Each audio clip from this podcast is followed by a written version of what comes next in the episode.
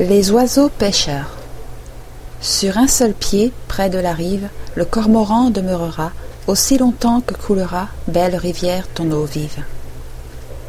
En Chine, le cormoran est l'auxiliaire précieux du pêcheur. Doué d'un œil perçant, il distingue facilement le poisson, même à une grande profondeur. Excellent nageur, il plonge et poursuit sa proie avec rapidité, et fidèlement, dans une de ses pattes, il la rapporte à son maître. Pour le préserver des tentations de gourmandise, on lui passe au cou un anneau qui ne lui permet d'avaler que les plus petits poissons.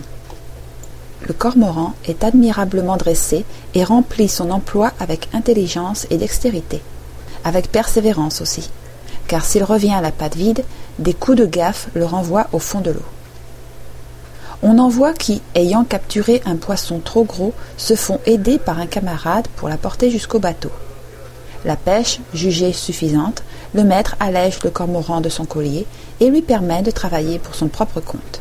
C'est sa récompense.